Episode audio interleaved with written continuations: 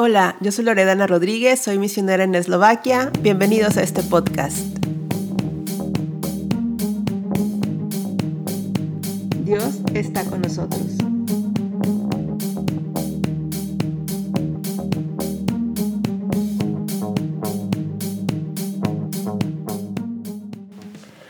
La iniciativa contra el trabajo monótono y ordinario. Isaías capítulo 60, versículo 1. Levántate, resplandece, porque ha venido tu luz y la gloria de Jehová ha nacido sobre ti. Hola, bienvenidos a una emisión más de este podcast y hoy estamos eh, entregándote el tercer devocional de la serie que empezamos, la iniciativa de, de Oswald Chambers y hoy estamos hablando de la iniciativa contra el trabajo monótono, contra el trabajo rutinario. Espero que sea de bendición a tu vida y te dejo con el audio nos escuchamos al final.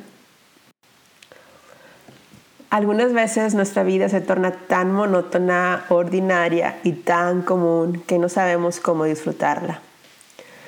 Sentimos que con estas rutinas y con esto de hacer cada día no podemos dar gloria a Dios cada día nos vamos al trabajo, nos sentamos frente a la computadora, llevamos a los hijos a la escuela, leemos los libros, hacemos de comer, eh, cenamos, nos dormimos, nos levantamos y otra vez volver a empezar.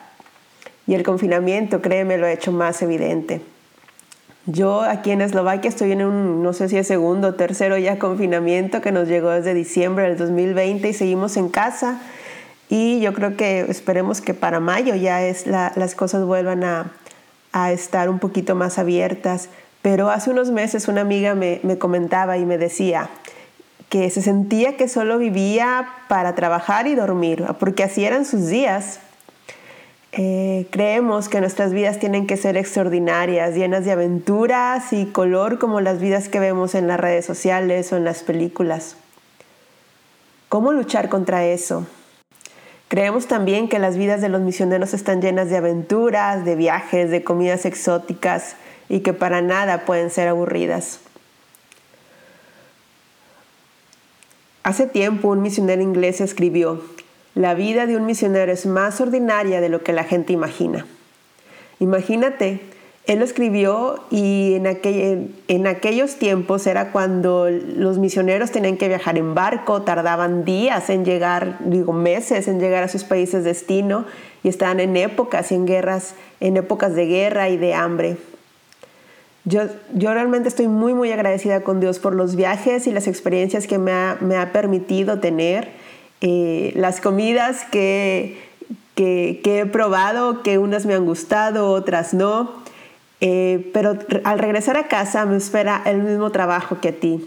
Limpiar, ir al banco, lavar los trastes, ir al súper, eh, lavar los baños.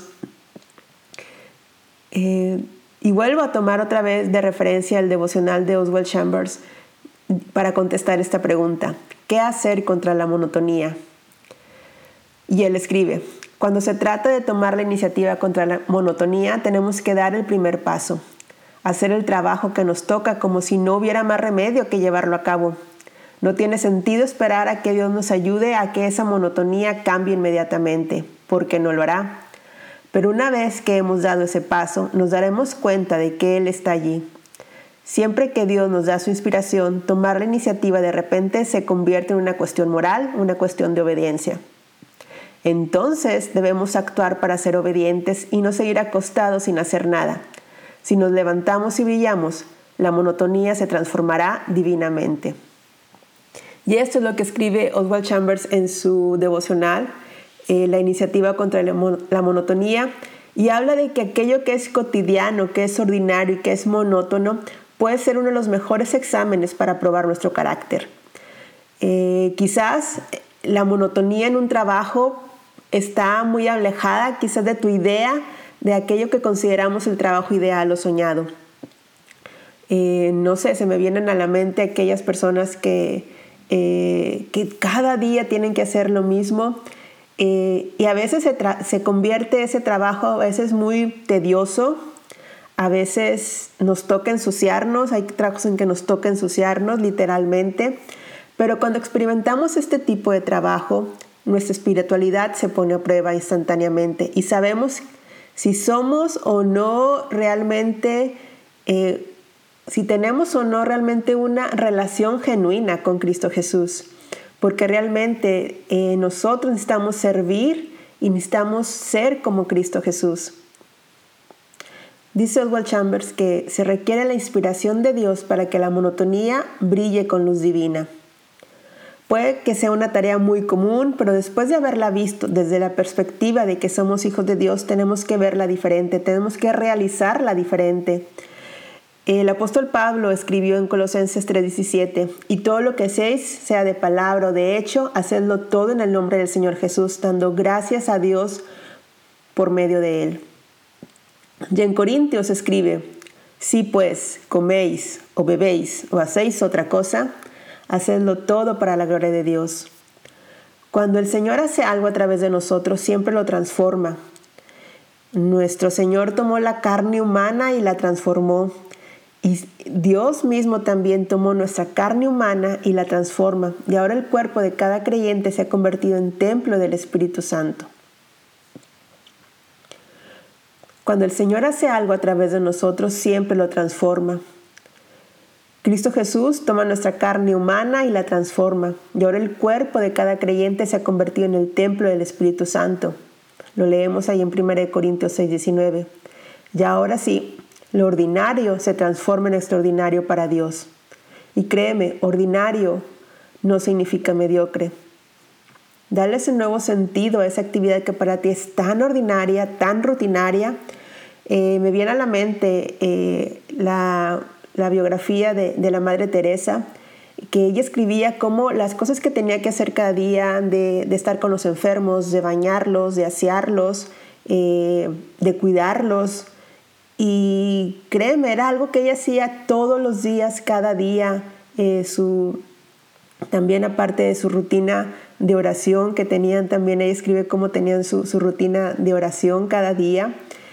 Y realmente eso cuando hablamos de la Madre Teresa o de otro misionero que hemos eh, leído o hemos conocido, realmente lo que debemos de admirar de ellos es su compromiso, el compromiso que ellos tenían para hacer este tipo de trabajos, que a veces eran tediosos, a veces eran, sucios, a veces eran eh, difíciles y pesados. Ella estaba muy comprometida a llevar a cabo esa tarea tan pesada pero halló gozo porque sabía que lo hacía por amor a Dios. ¿Qué actividad rutinaria, monótona o pesada realizas y en la cual no has visto desde la perspectiva de Dios? Deja que Dios brille, deja que Dios te ilumine.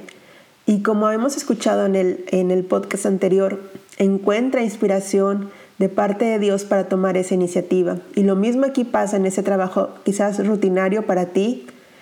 Pídele a Dios que te muestre ese brillo que tú necesitas ver para que otras personas también puedan ver en ti el brillo de parte de Dios y puedan ser de bendición. Que tu trabajo se transforme en algo santo, algo precioso para la obra y para la gloria de Dios.